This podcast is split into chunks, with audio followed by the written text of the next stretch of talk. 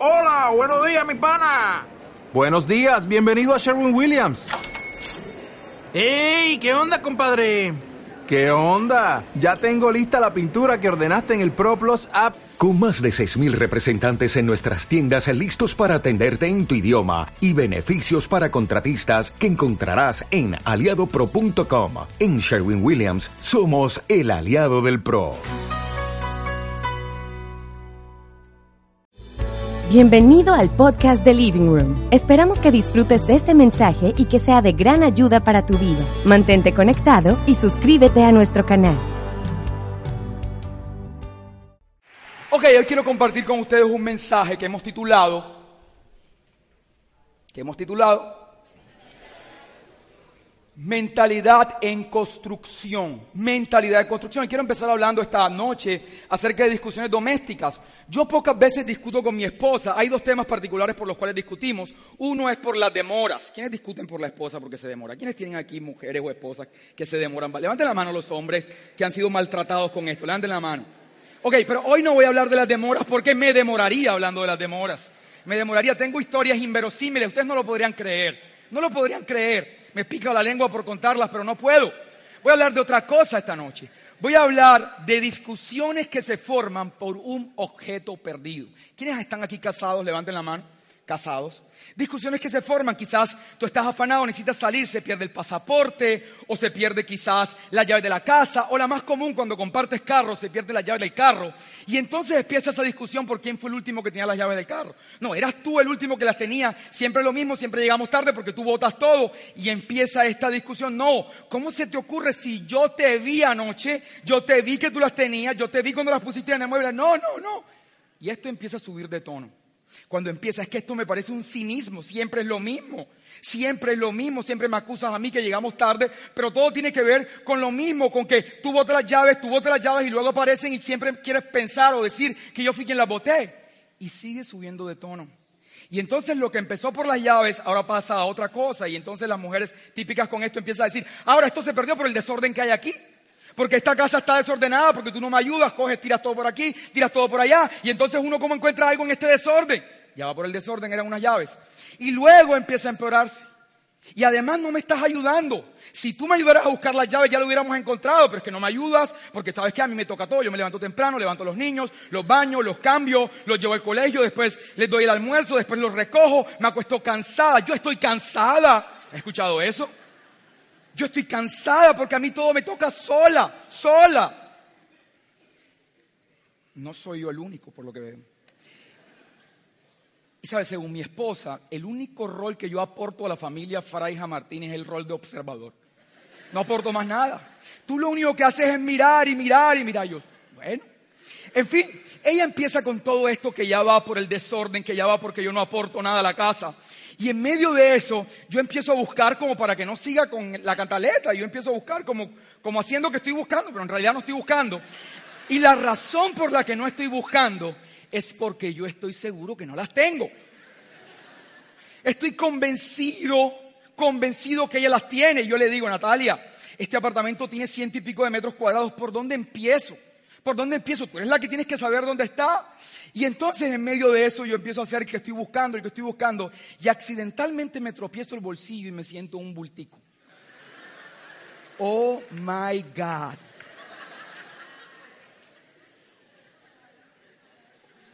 Oh my God. Ella no puede saber que yo tengo esa llave. No puede. No puede saberlo.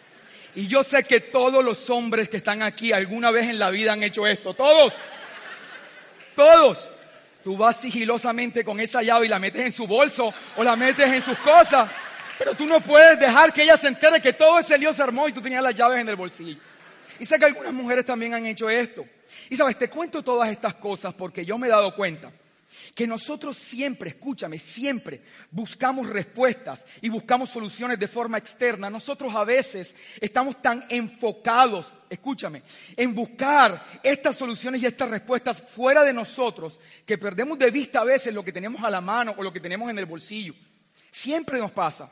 A veces nosotros estamos tan convencidos que nuestros obstáculos son externos, que nuestros problemas son externos, que tienen que ver con una situación que no se ha resuelto, o tienen que ver con una persona que no ha cambiado de actitud, o con cualquier cosa externa. Eso hace que nunca, nunca busquemos en el lugar correcto. Y esto fue exactamente lo que le pasó al pueblo de Israel. Ellos siempre buscaron soluciones externas. Dice la palabra que ellos estaban cautivos en Egipto. Ellos duraron ahí alrededor de unos 400 años cautivos. Y entonces aparece Dios después de 400 años a decirle que Él los iba a liberar y que los iba a llevar a una tierra donde fluye, donde fluye leche y miel.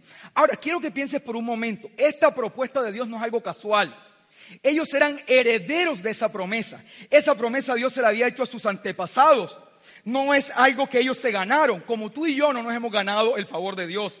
Fue algo que heredamos y ellos lo heredaron. Y entonces Dios aparece con esto, los voy a liberar. Pero Dios utiliza a una persona, levanta a una persona para poder transitar de esta promesa intangible, de esta herencia que es invisible, que todavía no han tocado, a una tierra que ellos pueden tocar, a una tierra física. ¿Qué es exactamente lo que tú y yo queremos hacer? Venimos a este lugar y escuchamos promesas y cosas maravillosas de parte de Dios. Y todo esto se oye muy bonito, pero nosotros necesitamos transitar de esto invisible y de estas palabras bonitas a algo físico que podamos tocar y ver. Entonces Dios escoge a Moisés. Ahora yo pregunto, ¿por qué escoge a Moisés? Alguien que me diga. En realidad, lo importante no era Moisés. En realidad, lo importante era la mentalidad de Moisés. La forma en que pensaba Moisés iba a ser determinante para que ellos pudieran alcanzar el destino que Dios tenía para ellos. Te quiero repetir eso porque va a ser importante en el transcurso de este mensaje. La forma en la que pensaba Moisés iba a ser determinante para que ellos pudieran alcanzar el destino que Dios tenía para ellos. Ahora, ellos tenían las mismas cosas que tú y yo tenemos. Dice la palabra que Dios estaba con ellos. De hecho, era tan evidente que Dios estaba con ellos que una columna de viento los guiaba en la mañana y una columna de fuego los guiaba por la noche. Dios estaba con ellos. Esta palabra de Dios dice que si Dios es con nosotros, ¿quién en nuestra contra? Es decir, que si Dios está con nosotros tenemos garantías. Lo dice la palabra, no lo digo yo. Pero a pesar de que Dios estaba con ellos y a pesar de que había una promesa, igual que tú, Dios y promesa, ellos no pudieron alcanzar el destino que Dios tenía para ellos. Ahora, si traemos a uno de esos israelitas aquí y lo montamos a plataforma y le preguntamos, amigos, ¿por qué fue que ustedes no pudieron conquistar el propósito que Dios tenía para ustedes? La respuesta que Él te va a dar va a ser externa.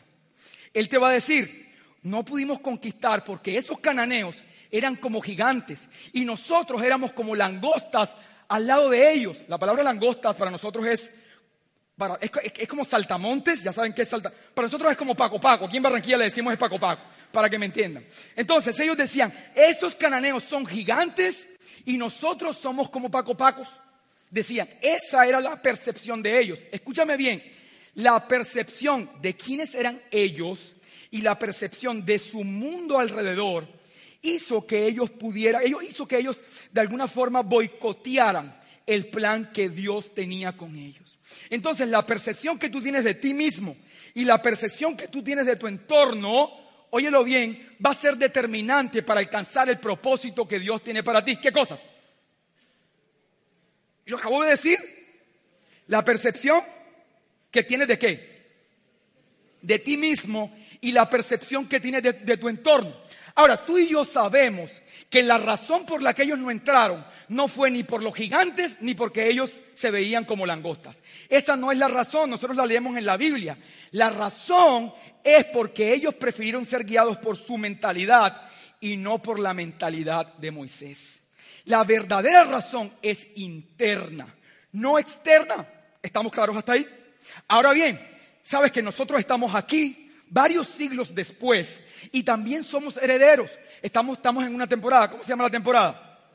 Ojos abiertos. Esa temporada está basada en el libro de Efesios y hay una oración que Pablo hace por los Efesios y dice, Padre, yo te pido que abras mis ojos para que yo pueda comprender la gloriosa herencia que tú me has dado. Y tú a veces lees eso y dices, ¿cuál herencia? Tú eres heredero.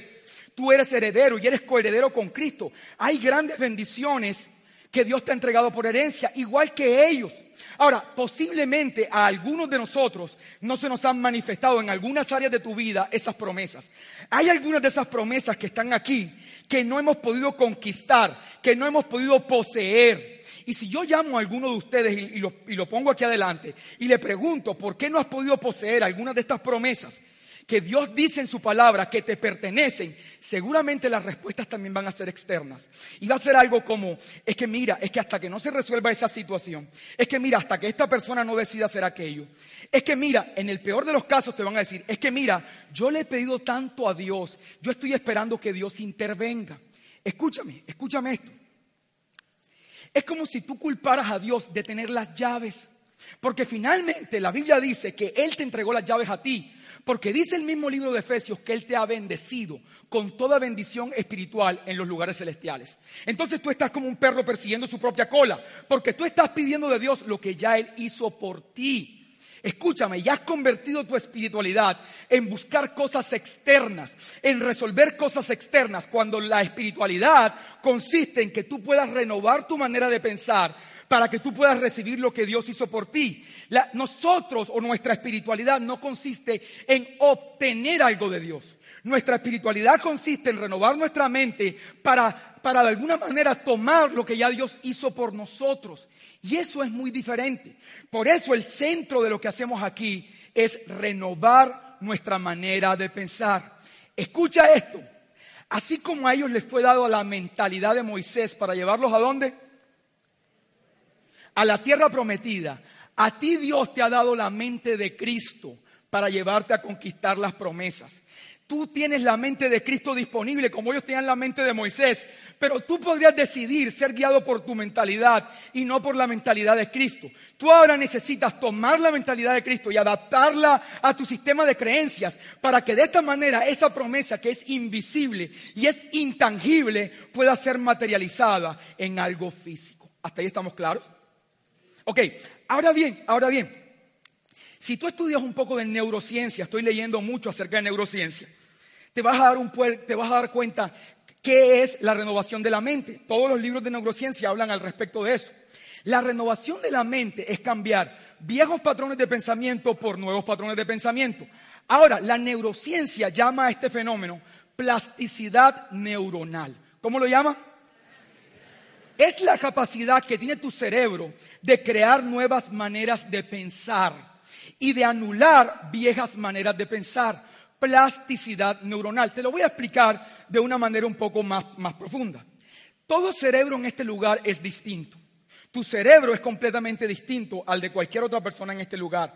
La razón es las redes neuronales que vas a ver en pantalla que vas a ver en pantalla. Esas redes neuronales son diferentes en cada uno de los cerebros aquí. Son completamente diferentes. ¿Qué son esas redes neuronales? Son como vías. Son vías a través de las cuales se comunican nuestras células cuando reciben un impulso externo. Te lo voy a explicar de una forma más simple. Si tú desde niño fuiste estimulado con música, desde niño estás estudiando música, desde niño te están hablando de música, tú vas a desarrollar una red neuronal que solo los músicos tienen solo los músicos. Y si te siguen hablando y te siguen hablando de músico, de música y te siguen estimulando, cada vez vas a ampliar más esas redes, cada vez las vas a ampliar más y tu cerebro es el típico cerebro de un músico. Por eso los cerebros de los músicos son diferentes a los cerebros de los ingenieros. El cerebro de un ateo es muy distinto al cerebro de un creyente. Si se pudiera escanear los cerebros, que ya se puede, y por eso aparece la neurociencia, ellos se dan cuenta que cada cerebro responde a las experiencias que finalmente determinaron cómo piensa su vida y qué vía de comunicación escoge para pensar. ¿Estamos claros hasta ahí? ¿Estamos claros? Ahora bien, escúchame esto. Si tú meditas o si tú más bien piensas una y otra vez en algo y eres estimulado una y otra vez en algo, esas vías que pueden ser pequeñas empiezan a ampliarse, ampliarse y ampliarse. Porque cuando tú naces, vas a ver ahí en pantalla, tú tienes pocas vías neuronales. Ahí vas a ver una, una red neuronal de una persona pequeña. Pero a medida que vas creciendo, esas redes se van ampliando por tus estímulos externos. Es decir, tú construyes tu propia arquitectura neuronal. ¿Estamos claros hasta ahí? ¿Estamos claros? Ahora bien, si tú piensas y piensas, si eres estimulado en algo, esas vías se van ampliando en un sector de tu cerebro y se van ampliando y ampliando y ampliando al punto en que tú te conviertes en lo que tú piensas. Por eso la Biblia dice que así como el hombre piensa, así es. Y cuando nosotros leemos esto en un concepto bíblico, entre comillas religioso, nosotros lo menospreciamos y decimos, ah, esto es un decir. No, amigo, no es un decir. La neurociencia ha comprobado que esto es un hecho cierto biológico. Biológico. Ahora, ¿qué es renovar tu manera de pensar? Es producir nuevas vías neuronales para que cambie tu forma en la que percibes el mundo y la forma en la que te percibes a ti mismo. ¿La forma en que qué? Y la forma en la que te percibes a ti mismo. Es crear nuevas vías neuronales. Ahora, algo que se llama la plasticidad negativa, que significa que así como tú puedes crear vías neuronales, también puedes eliminar las vías neuronales que ya tú no usas. Eso lo hace el cerebro de una forma inconsciente. Entonces, cuando la palabra habla de renovar la mente, en términos científicos lo que dice es que tú puedas crear nuevas vías neuronales para que pienses como Jesús piensa y además puedas eliminar tu vieja manera de pensar. ¿Estamos claros? Hasta ahí está entendido. Ahora estoy leyendo un libro que se llama Cómo funciona tu cerebro, por eso me escuchas hablando de tanta, de tanta red neuronal. Te recomiendo que te leas este libro. Y en este libro te dan todas las técnicas, y la mayoría de los libros de, de neurociencia, ¿Cuáles son las técnicas para nosotros producir plasticidad neuronal? ¿Cuáles son las técnicas para que una persona pueda cambiar su manera de pensar? Revisando este libro que está escrito por gente que no cree en Dios, me doy cuenta que todos los principios de neurociencia son los mismos principios que están en la palabra de Dios. Todos. Es más, si tú coges un libro, una persona que es creyente, yo le entrego este libro, cómo funciona tu cerebro, y tú te lo lees, tú vas a creer que lo escribió un creyente. Porque todo lo que está ahí, todo, absolutamente todo, está en la Biblia. Y una de las cosas o de los principios para, para poder cambiar tu manera de pensar es que tú puedas meditar en la palabra de Dios. Yo quiero traer esta noche algunos de estos principios para que tú empieces este camino de transformación de tu mente, puedas descubrir cuál es la voluntad de Dios y puedas transitar de una promesa invisible a una promesa física y tangible. Y el primer punto de esta noche es meditar en la palabra de Dios. ¿Estamos claros hasta ahí? Ok, la neurociencia ha determinado o ha estudiado que una de las técnicas más efectivas para poder producir plasticidad neuronal, para poder producir nuevas redes neuronales, es la meditación. Han estudiado el cerebro de los budistas, de los monjes budistas, y se han encontrado que ellos desarrollan una parte del cerebro que solo desarrollan aquellas personas que realizan esa práctica. Es decir, que ellos crean nuevas redes neuronales que solo tienen las personas que meditan. Ahora bien, nosotros no estamos llamados a la meditación oriental. Porque ellos lo que hacen es vaciar su mente. Nosotros estamos llamados a meditar en la palabra de Dios, que no es vaciar nuestra mente, sino todo lo contrario, llenarla de la palabra de Dios. ¿Estamos claros hasta ahí? Ahora, tú te vas a dar cuenta que esta generación que no pudo entrar por la percepción que tenía de sí mismo y la percepción que tenía de su entorno, todos murieron en el desierto incluyendo a Moisés, lo explicó Taylor la semana pasada. La nueva generación, que son los hijos de esta generación, tenían un cableado neuronal distinto. ¿Por qué? Porque ellos no nacieron en cautiverio. Y como no nacieron en cautiverio, fueron expuestos a estímulos diferentes. Entonces a ellos, por naturaleza, tienen una percepción del mundo que los rodea distinta. Entonces ahora es encomendado a Josué que lleve a este pueblo de una promesa intangible, eh, invisible, a una promesa física. Y, Josué está reunido con el pueblo y Dios le va a dar instrucciones a Josué. Le va a decir cómo es que él va a llevar al pueblo de una herencia intangible a una tierra que puede tocar. Yo creería que esas instrucciones son importantes para ti y para mí, porque nosotros también tenemos una herencia invisible e intangible y también estamos esperando que todas esas promesas se materialicen. Entonces Dios está hablando con Josué y le dice, Josué, tal como le prometí a Moisés, todo lo que pisen las plantas de tus pies, tú lo poseerás. Yo quiero que tú repitas eso conmigo y lo, lo vas a decir de forma positiva. Todo lo que pisen la planta de mis pies, yo lo poseeré. Pero dilo con entusiasmo. Le dijo. Y después le dijo, escúchame bien, nadie te podrá hacer frente. Así como yo estuve contigo, así como estuve con Moisés, así estaré contigo. porque tú vas a hacer que este pueblo herede la promesa intangible, invisible. Tú, tú, tú, tú, Josué, tú lo vas a lograr. Tú vas a lograr que esto deje de ser invisible y se convierta en algo físico. Entonces le da las instrucciones de cómo hacerlo. Le dice, pero estate atento a cumplir todas las instrucciones que Moisés te dio. No te separes de ellas ni de día ni de noche. Y después le dice, estudia este libro de instrucciones. Y luego le dice algo clave. Le dice, medita, oye bien, medita en él de día y qué? Y de noche, para que entonces prospere tu camino y para que entonces todo te salga bien. Escucha, hay una conexión entre la prosperidad y la transformación de la mente. De hecho, te vas a encontrar en la tercera carta de Juan, que Juan le dice a Gallo, hermano, yo espero que tú seas prosperado en todas las cosas y que tengas salud así como prospera tu alma. Es decir, que en la Biblia te vas a encontrar que hay una conexión entre la renovación de la mente y la prosperidad. Ahora bien, ¿qué es meditar? Porque tú podrás pensar que tú meditas. Meditar no es aprenderte un par de versículos y repetirlos al azar o repetirlos a la loca. Escúchame, meditar en el hebreo antiguo es que tú puedas susurrar, susurrar en voz baja una y otra vez esta palabra de Dios. La puedas susurrar una y otra vez. Meditar es que tú puedas reflexionar acerca de esta palabra y que tú puedas alejar toda distracción externa. Te puedas hacer inconsciente del mundo exterior para que una y otra vez tú consideres y consideres y consideres esta palabra de Dios. ¿Hasta ahí estamos claros?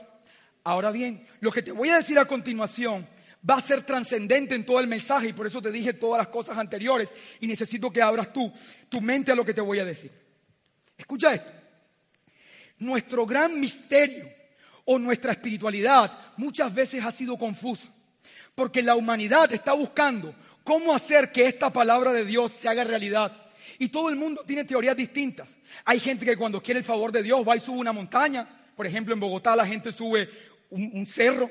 Aquí cerca en, Santo Tomás la gente se flagela, otra gente hace pentencias, otra gente hace largos ayunos, otra gente eh, eh, tiene postales.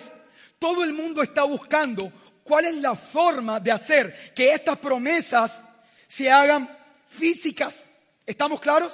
Todo el mundo lo está buscando. Y entonces la espiritualidad se vuelve algo confuso. Porque nosotros venimos y nos paramos en plataforma y hablamos de cosas que no entendemos bien. Ahora bien, si la, neurociencia ha descubierto algo, que si tú piensas y eres estimulado y estimulado y estimulado en una misma idea, si tú piensas y eres estimulado y estimulado en una misma idea, entonces tú vas a producir un cablado neuronal. Ahora bien, si tú meditas y meditas y meditas en la palabra de Dios, esta palabra de Dios va a dejar de ser invisible, va a dejar de ser intangible y ahora se va a convertir en algo biológico, se va a convertir en una red neuronal. Ahora esta palabra de Dios va a ser celular en tu vida y al ser celular en tu vida va a ser desatada a tu alrededor. Eso es como en el pasado. La gente no sabía cómo nacían los bebés y la gente no podía mirar por un escáner qué era lo que pasaba ahí. Todo el mundo especulaba, hoy aún se especula, pero la ciencia avanza y la gente descubre. La neurociencia nos ha dicho cómo esta palabra de Dios se puede convertir en algo celular, al punto que se hace parte de ti. Ahora, Dios es su palabra, lo dice la misma Biblia. Entonces, si tú meditas en su palabra, tú meditas en Él.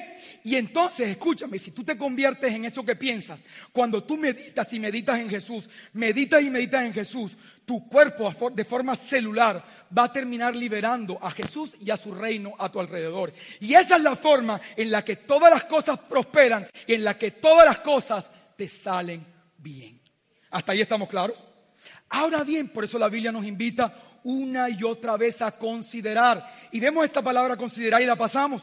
Y la pasamos como desapercibido. Pero considerar es concentrarse, es reflexionar, es meditar en algo de forma profunda.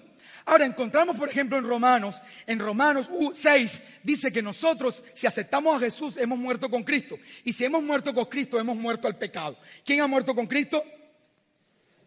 Tú has muerto al pecado. No te voy a explicar eso ahora. Ve al campamento y ya lo vas a aprender. No te lo voy a explicar. Pero lo que sí quiero explicarte es que la Biblia dice en Romanos 6 que tú y yo hemos muerto al pecado. Pero en Romanos 6, 11, que lo vas a ver en pantalla, dice, entonces pues, considérense muertos al pecado. ¿Qué está diciendo? Que lo que Dios hizo a nivel espiritual fue la obra de Dios en tu vida, es intangible, es intocable, es invisible. Ahora tú tienes que considerarla. Tienes que considerar y considerar, y considerar no es que leas, considerar es que medites en ella, para que se haga parte de ti, para que se haga biológica, para que se haga celular en tu vida y pueda ser desatada toda esa promesa y toda esa palabra intangible. Entonces te dice, si yo he dicho o lo que hice a nivel eterno fue que cuando tú cuando Cristo murió, tú moriste con él, entonces considéralo así. De esa misma manera, si su palabra dice que por su llaga tú fuiste sanado, entonces considera esa sanidad de día y de noche, de día y de noche considera, murmúrala en voz baja, día y noche, hasta que empieces a ampliar tus canales celulares, hasta que empieces a ampliar tus canales de comunicación y esa palabra se vuelva biológica y traiga salud a todo tu cuerpo físico. Y es una manera distinta de traer sanidad a partir de la transformación de la mente. Porque la sanidad Dios te la dio cuando fue latigado, azotado, allá en la cruz del Calvario. Él te sanó ahí. Ahora tú tienes que apropiarte de eso a partir de la renovación de tu mente y traer todo eso a tu mundo celular. ¿Hasta ahí estamos claros? ¿Estamos entendiendo esto?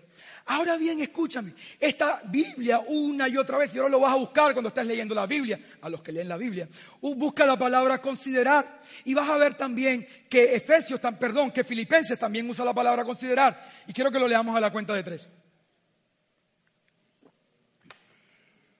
Uno, dos y tres.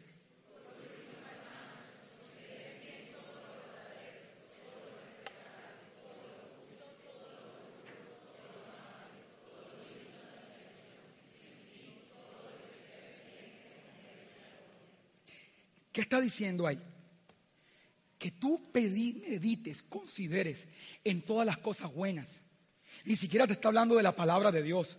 Te está hablando de las cosas buenas de, la vida. Como por ejemplo algo en lo que yo puedo considerar. Yo puedo pensar, por ejemplo, escúchame esto, en las travesuras de mis hijos. Para mí es algo bueno que me alegra el corazón. La Biblia dice en todo lo bueno, en todo lo justo, en todo lo que es digno de atención, en todo eso pensad. Ahora yo quiero leerte literal y textualmente un párrafo del libro de neurociencia que estoy leyendo. Te lo voy a poner que se llama ¿Cómo, cómo, funciona tu cerebro? Vamos a leerlo, por favor. Yo lo voy a leer y yo necesito que tú vayas meditando mientras yo lo estoy leyendo. Los pensamientos relacionados con la felicidad, el bienestar, el éxito, el placer y la alegría activan, refuerzan y establecen nuevos circuitos neuronales Aprender a situarlos en la mente de forma sistemática es un gran punto de partida para el control emocional. Como el cerebro cambia su estructura a través del pensamiento, escucha esto, el esfuerzo para dirigir la mente hacia acontecimientos positivos vale los ejercicios mentales en estas personas han mejorado no solo las capacidades, sino también la calidad de vida de muchas de estas personas. Por ejemplo, se ha comprobado que ante una sensación de placer, el organismo libera endorfinas, que en esencia son moléculas que actúan como analgésico natural, producen un efecto sedante en el cuerpo y revitalizan el sistema inmunológico. La Biblia lo decía hace siglos. La neurociencia lo ha comprobado ahora. Te está diciendo, hey, pon tu mente en todo lo bueno. Es medicina para ti. Ahora bien, después de que tú terminas de leer ese texto en este libro de cómo funciona tu cerebro, inmediatamente, inmediatamente aparece otro párrafo que dice, así como los pensamientos de bien son medicina para tu cuerpo, los pensamientos de mal son altamente dañinos. Yo te voy a decir algo esta noche. Pregunto, si esta palabra eterna de Dios, si esta palabra creadora y maravillosa de Dios, si esta voluntad intangible de Dios se hace real en el mundo físico a través de la mente, ¿dónde crees que te va a atacar Satanás? En la mente. En tu mente se libra una batalla que no es de este mundo. Porque esta mente que tú tienes es la que puede liberar el reino de Dios. Por eso Jesús decía, no busquen el reino externo. El reino está dentro de ustedes. Nosotros siempre lo hemos buscado de forma externa. Pero Jesús siempre nos lo dijo. Búsquenlo adentro. Entonces, escúchame, Satanás te va a atacar ahí justo en la mente, justo. Él va a levantar todo tipo de maquinaciones, todo tipo de pensamientos que te distraigan, de manera que tú te concentres en toda cosa en la vida, menos en la palabra de Dios. Por eso entonces, segunda de Corintios nos dice, frente a esta verdad, las armas que Dios nos ha dado, ahí lo vas a ver en pantalla, no son de este mundo. Míralo tú. Sino que tienen el poder divino para derribar fortalezas, maquinaciones, argumentos, todo tipo de especulación. Destruimos argumentos y toda altivez, todo pensamiento, toda maquinación, toda especulación que se levante contra el conocimiento de Dios. Y llevamos cautivo todo pensamiento para que se someta entonces la palabra te está diciendo que Dios te ha dado armas que no son de este mundo para que tú tomes estos pensamientos, que ya sabes, estás advertido que las tinieblas va a poner en ti con el único propósito que tú nunca liberes el reino. Tú puedes pasar toda la vida distraído en malos pensamientos y nunca liberar el reino de Dios, solo porque estos pensamientos te dieron una versión distorsionada de ti y de tu entorno. ¿Estamos claros? Ahora, mismo iPhone y algunos celulares han sacado una función que se llama tiempo en pantalla. ¿Quiénes tienen iPhone acá? Ok. Tiempo en pantalla. Algún día, eso para los que no tienen iPhone, que deberías comprarte uno. Esta, esta función lo que hace es que te dice, él te va a decir, ¿cuánto tiempo tú duras en redes sociales? Un día nos sentamos algunos de nosotros en una mesa y pusimos todos los celulares enfrente y empezamos a mirar cuánto cada uno pasaba en redes sociales. Era vergonzoso, vergonzoso. Hay gente que no puede ir al baño sin el celular. Hay gente que ha salido con los pantalones abajo y abre la puerta solo para buscar el celular porque necesita el celular para ir al baño. Escúchame, esto o esta función, óyelo bien, esta función lo que está previniendo es que tú de una forma inconsciente no te des cuenta cuánto tiempo inviertes en algo como las redes sociales. Por ejemplo, al yo ver cuánto tiempo invertía, yo decidí poner solo media hora, restringir mi acceso a Instagram solo por media hora. Todos los días, óyelo bien, me llega una notificación que me dice, usted llegó al límite de media hora en Instagram. Y todos los días yo le digo, ignorarlo hoy. No lo he podido hacer. Siempre hay algo que ver. No, hoy no puedo. No, hoy no. Hoy no. Hoy no. Pero la Biblia te está diciendo que tú no solamente tienes que ser intencionado, oye bien, en alimentarte de los pensamientos de Dios, sino que tienes que ser intencionado en pensar en qué estás pensando. De manera que tú también tengas un tiempo meditando cosas malas. Y tú puedas detectar ¿Cuánto tiempo estás invirtiendo en algo que te está destruyendo? Estos pensamientos que te quieren dañar y que te quieren sacar del plan que Dios tiene, del plan que Dios tiene para ti. Por eso mira lo que dice la palabra de Jeremías, mira lo que dice el profeta. Vamos a leer. Pero yo responderé Jerusalén, todavía puedes salvarte. Solo tienes que quitarte de la mente todos esos malos pensamientos. ¿Hasta cuándo vas a dejar que esos pensamientos, Dios te está hablando, amigo. ¿Hasta cuándo, living room? ¿Hasta cuándo vas a permitir que esos pensamientos negativos gobiernen tu vida? ¿Hasta cuándo? Dios te trajo a este lugar y te ratifica su herencia y su promesa. Te ratifica que todo lo que te ha dicho en este lugar y todo lo que te ha dicho por años es una verdad. Pero Él te está diciendo esta noche, ¿hasta cuándo tú le vas a dar lugar y vas a convertir biológico y celular, pensamientos de mal y no la palabra eterna de bienestar que yo te doy. Por eso debes ser intencionado en sacar todos estos pensamientos. Ahora, óyeme bien, ¿cuáles pensamientos había puesto Satanás en la mente de estos israelitas que no pudieron entrar en la tierra prometida? Yo te lo voy a decir. Él les mostró unas imágenes. ¿Cuáles imágenes? Ellos miraron unas imágenes viéndose destruidos por los cananeos, viendo cómo los cananeos violaban a sus mujeres, viendo cómo los cananeos, óyeme bien, cómo los cananeos se robaban todas sus pertenencias, viendo cómo los cananeos los acribillaron, empezaron a meditar y a meditar en esto, empezaron a verse pequeñitos delante de ellos. Estos diez espías que tuvieron todos estos pensamientos negativos, regresan ahora donde los otros dos millones de judíos y los alimentan de toda esta mentira satánica. Y ahora hay dos millones de personas que están completamente dañadas a nivel neuronal. Han construido unas murallas, como dice segundo de Corintios, que no les permite ver la obra de Dios. ¿Estamos claros? Ahora, ¿qué es lo que va a hacer Satanás? ¿Cómo lo logró? ¿Cómo logró hacer esto en ellos? Siempre los quiso llevar al pasado. Siempre. ¿Qué significa llevarlos al pasado? Tú vas a leer la Biblia. Ellos siempre quisieron volver a Egipto. ¿Qué significa volver a Egipto? Ellos siempre quisieron volver a su antigua manera de pensar. Y lo que Satanás va a hacer para que tú nunca desarrolles nuevas vías neuronales, es que siempre va a querer que tú uses las vías neuronales anteriores, las vías neuronales que causó la vida que tú tuviste. Te lo voy a explicar. Por ejemplo, si tú en tu infancia fuiste rechazado, fuiste agredido en el colegio, fuiste rechazado por tus padres, tú fuiste estimulado y en tu cerebro se produjo una vía neuronal y esa vía se hacía más amplia y más amplia a medida que tú experimentabas rechazo, las células se comunicaban con el mundo externo y ahora tú piensas a modo de rechazo. ¿Estamos claros? Si alguien, tú estás entrando al living room y alguien no te saluda, alguien no te saludó, pasó, saludó a alguien, no te saludó a ti, inmediatamente de una forma automática, tu cerebro va a tratar de usar la vía más ancha, la vía que más ha usado, la vía que más se ha desarrollado. Y esa es la vía de rechazo. Entonces tu cerebro te va a decir, no me saludó porque yo no merezco que me salude. yo no le caigo bien a la gente. La gente me rechaza, me repudia. Debe ser que estoy mal vestida.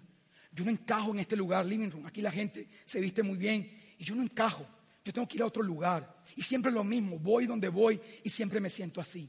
¿Qué pasó, amigo? Tú creíste una mentira. Satanás desde niño está construyendo unas vías neuronales y hace que toda la información externa que tú recibas transite por las vías más anchas. Pero entonces la palabra te dice, construye nuevas vías. Pero no solo que las construyas, sino que necesitas meditar y meditar para que se hagan más anchas que las vías anteriores. Porque si no, si no son más anchas que las anteriores, tú vas a coger la vía más rápida. Necesitas que aquellas se hagan más anchas. Entonces, ¿qué pasa? Si ahora tú has meditado una y otra vez en esa palabra que dice que tú eres la justicia de Dios en Cristo Jesús, que tú eres altamente favorecido, que tú eres el Hijo amado de Dios, que Dios se complace en ti, que Él te ha hecho perfecto de una vez y para siempre, y has meditado y meditado, has creado una vía. Ahora llega la persona al living room, no te saluda, y tú dices, no me vio, porque yo soy espectacular. Si me hubiera visto, me hubiera saludado. Transitaste por una vía nueva. Satanás va a querer que transides por la vía anterior. Y entonces él te va a llevar al pasado. Y si tu papá o tu mamá fracasaron en negocios y tú desde niño veías que siempre no tenían con qué pagar tu colegio, que siempre estaban apurados para pagar la luz, que siempre estaban apurados para pagar los servicios, tú has creado una vía neuronal que te dice que la vida es bien complicada, óyelo bien, y que normalmente las cosas no salen bien. Y que hay que forzarse y sudar bastante. Y aunque te fuerces y te sudes, a veces no hay para pagar. Has desarrollado esta vía y esta vía que te hace pensar que las cosas buenas no te pasan a ti. Entonces necesitas desarrollar otra vía, la que dice que las, bendiciones de Dios te persiguen y que te alcanzan, que siempre van delante de ti, la que dice que Dios suplirá todas tus necesidades conforme a su riqueza en gloria, y meditar y meditar en ella, para cuando venga un negocio, una situación, tú no digas, no, eso es demasiado bueno para ser mío, no, tú vas tras ello. Tú vas tras ello porque esa oportunidad, ese estímulo, ese estímulo exterior transitó en tus células a través de un canal de bendición. Por eso cuando tú meditas que eres próspero, que eres próspero, no solamente es que ahora las cosas te salen bien, es que tú eres bendito, porque tú te conviertes en lo que piensas. Y si tú piensas en prosperidad, ya tú no dejas de ir detrás de la bendición, sino que la bendición te persigue, porque ahora tú eres el bendito. Y eso va a marcar una diferencia. Y todo esto es tecnología espiritual. Ahora, óyeme bien, yo conozco gente, por ejemplo, gente que no saluda. Pero no te estoy diciendo gente que no saluda por maleducada, porque hay gente descuidada que es maleducada y no saluda. Te estoy hablando de gente que no saluda porque ha desarrollado con los años un patrón de pensamiento que le dice que esa persona no se acuerda de ella. Que él es tan insignificante que si yo lo saludo, él no se va a acordar ni siquiera quién soy. De hecho, lo voy a molestar. Y hay personas en la vida a las que Satanás le ha hecho un canal bien profundo, que sienten que siempre que hablan, que siempre que se acercan a alguien están molestando. Entonces, por supuesto, si esta vía se hace ancha y ancha y tú meditas en ella, tú nunca vas a acceder a la riqueza de Dios. ¿Por qué? Porque si tú crees que molestas a la gente cuando la saludas, ¿cuánto más no vas a creer que molestas a alguien cuando estás buscando oportunidades, negocios y expansión financiera? Esto te va a arruinar la manera en que te percibe y la manera que percibes al mundo exterior y va a terminar boicoteando tu futuro. Ahora tú vas a seguir culpando a Dios que nunca intervino, pero Dios intervino hace dos mil años. Hace dos mil años Él hizo lo que tenía que hacer. Ahora tú tienes que apropiarte de eso y hacerlo biológico para que luego lo liberes. Una persona con la mente renovada siempre está pensando, escúchame, siempre está especulando positivamente. La mayoría de nosotros siempre estamos pensando qué podría salir mal, qué haría si esto sale mal y cuál, y cuál sería la salida de emergencia, por dónde salgo si las cosas salen mal. Hay gente que entra aquí y está buscando por dónde va a salir si hay un incendio. Pero si tu mente ha sido renovada, ahora tú siempre vas a pensar ¿Cómo vas a administrar la bendición que va a venir de parte de Dios? Tus pensamientos siempre van a especular lo bueno. Siempre vas a estar pensando que las grandes, las grandes cosas de Dios vienen para ti.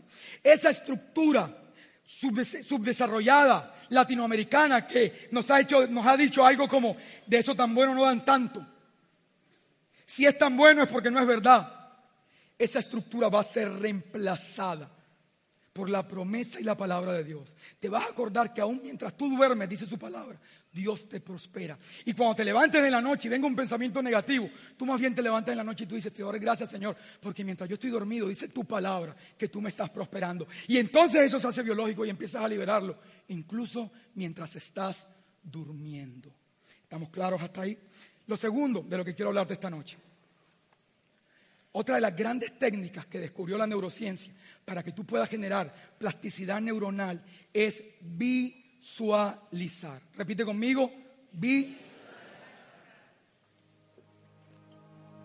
¿Qué es visualizar, amigo? Visualizar, escúchame bien, es que tú puedas concentrarte en una imagen mental o en varias imágenes mentales asociadas a tus metas o a tus sueños. Óyelo bien, pero que además cuando las visualices o cuando visualices este alcance, lo des por cierto. Incluso puedas evocar las emociones que vienen con esta meta. Entonces tu cerebro no va a saber distinguir qué es verdad o qué es mentira. Tu cerebro no puede distinguir la información si viene del mundo exterior o si viene del mundo interior. Él va a asociar estas imágenes con éxito real. Y sabes qué, te vas a dar cuenta que esto lo hacía Dios con su pueblo antes de llevarlo a conquistar grandes victorias. Y vas a ver, por ejemplo, ahí en Génesis. La banda que me ayude, por favor. Y el Señor le dijo a Abraham, después que Lot se había separado de él. El padre lleva a Abraham a la frontera de la tierra prometida. Y mira lo que le dice. Alza ahora los ojos y mira desde el lugar donde estás hacia el norte, el sur, el oriente y el occidente. Pues toda la tierra que ves, te la daré. ¿Cuál tierra le iba a dar? ¿Cuál? ¿Cuál? Toda no. Por aquí dicen que toda. La que puedes ver. No es toda la tierra. Es toda la tierra que puedes ver. Te la daré a ti y a tu descendencia para siempre haré de tu descendencia como el polvo de la tierra.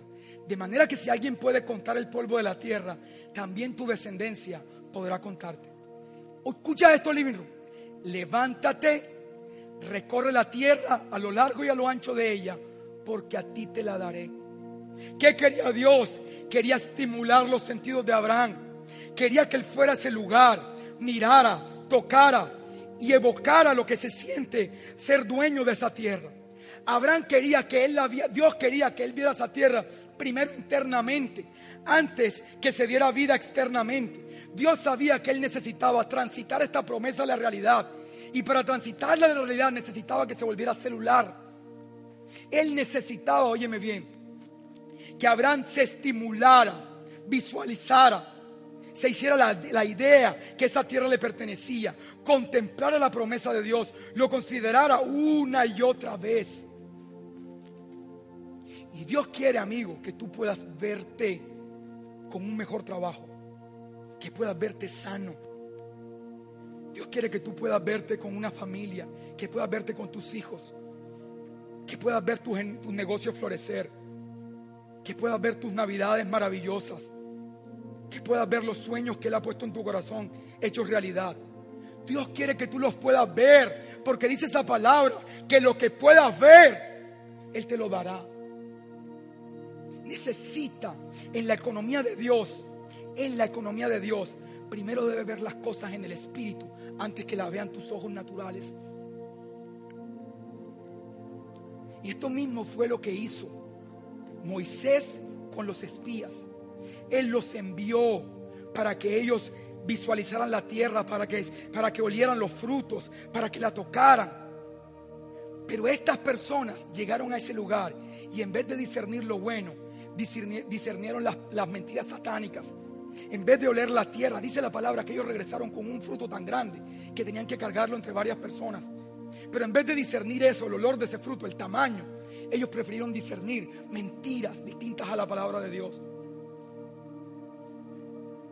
Por eso la Biblia dice que el pueblo se extravía por falta de visión. Porque si tú no puedes ver el futuro, siempre vas a querer regresar al pasado.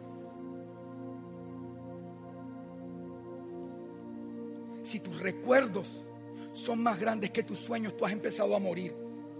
Y por eso todo este pueblo murió ahí en el desierto. Porque no tenían hacia dónde caminar. Ya los sueños, el propósito de Dios, ya no iba a ser realidad. Lo único que quedaba era la muerte. Y hay personas que están esperando solo la muerte. Están respirando y respirando. Y solo esperan que llegue el día de la muerte. Porque no tienen sueño, no tienen destino, no tienen propósito. La capacidad de visualizar, de soñar, fue arrancada por Satanás y sus maquinaciones. Satanás no quiere que imagines, no quiere que sueñes, no quiere que visualices.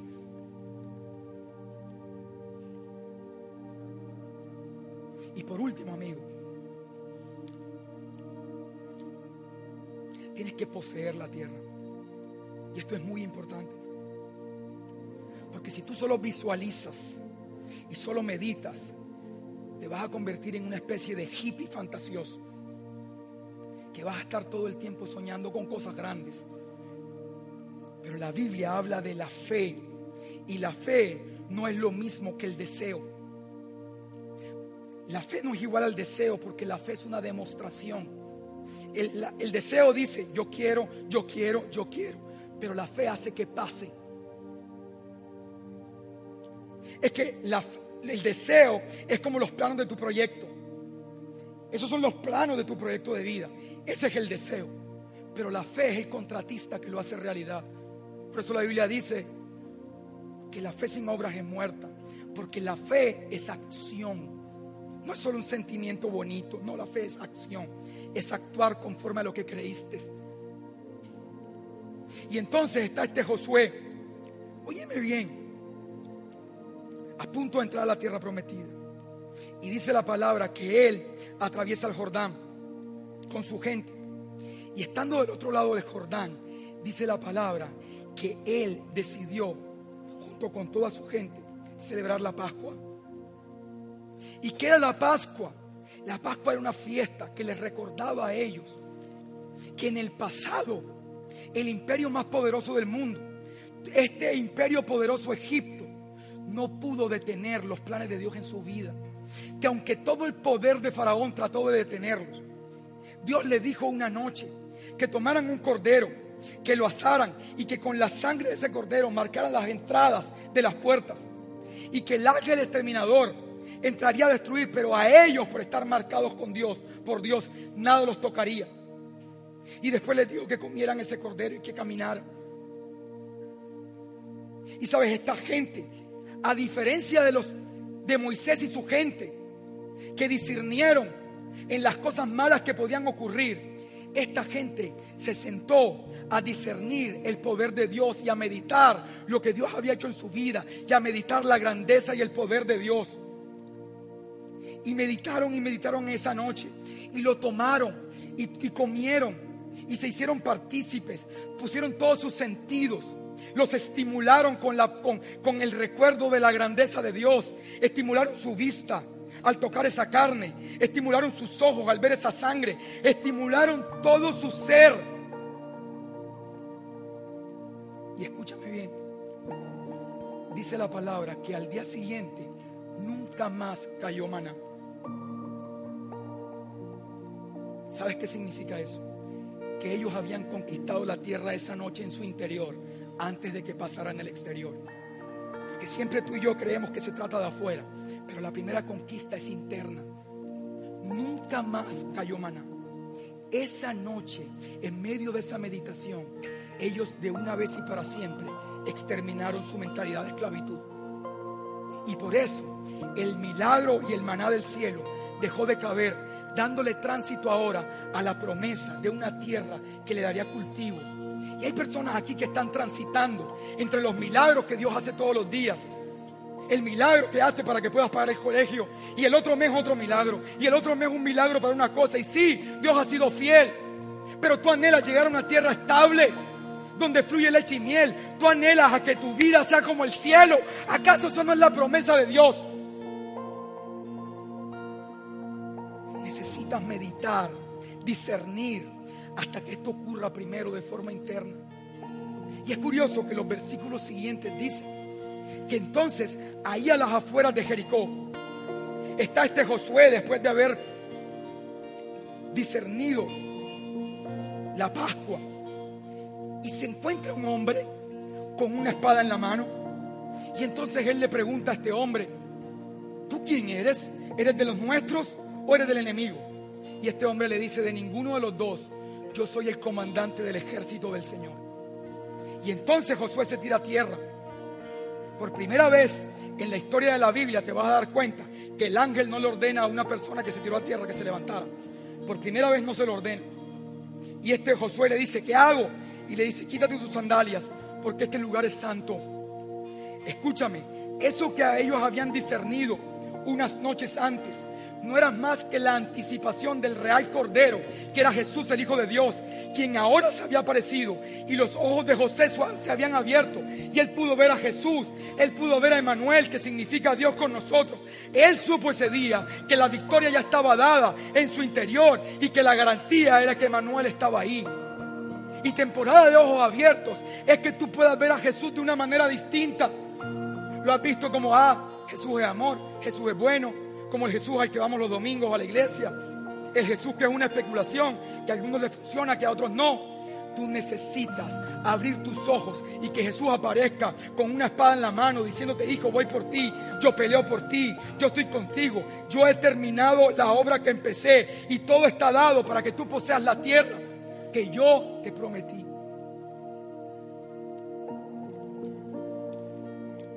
Y entonces Dios le da una instrucción distinta a este pueblo. Le dice, ustedes van a girar, pero en silencio. ¿Por qué Dios le dice al pueblo que giraran alrededor de las murallas de Jericó en silencio? ¿Por qué? Porque esta instrucción, yo quiero que ustedes le den una vuelta diaria pero quiero que todo el mundo esté en silencio. Dios, esta instrucción, Dios. Porque en el pasado, cuando estuvieron en la frontera, empezaron a murmurar. Y el pueblo se contaminó con ideas satánicas unos con otros. Ahora Dios quería que ellos le dieran vuelta a esas murallas y que empezaran a meditar en la obra de Dios mientras lo hacían. Porque antes que esas murallas que representan los problemas externos, que representan los obstáculos que tú tienes en la vida, que representan todas aquellas cosas que tú has creído, que han impedido que la obra de Dios se manifieste en tu vida. Él les dijo, antes de que estas murallas caigan, caigan de forma externa, deben caer en su interior. Y por eso, a la séptima vez que representa el número perfecto, en el tiempo en el que se derrumbó esa muralla en su interior, las murallas cayeron en su exterior. Y tú siempre has creído que la espiritualidad se trata de algo externo, pero la espiritualidad es algo dentro de ti. El reino está ahí activo. Y Dios esta noche va a destruir murallas que tú has creído que siempre han sido los obstáculos. Pero los obstáculos han sido la manera que te ves a ti y la manera que ves tu entorno. Porque lo has visto con tu mentalidad y no con la mente de Cristo. ¿Qué tal si hoy decides ver como Cristo ve y los, estos, estas murallas aquí y ahora van a empezar a caer.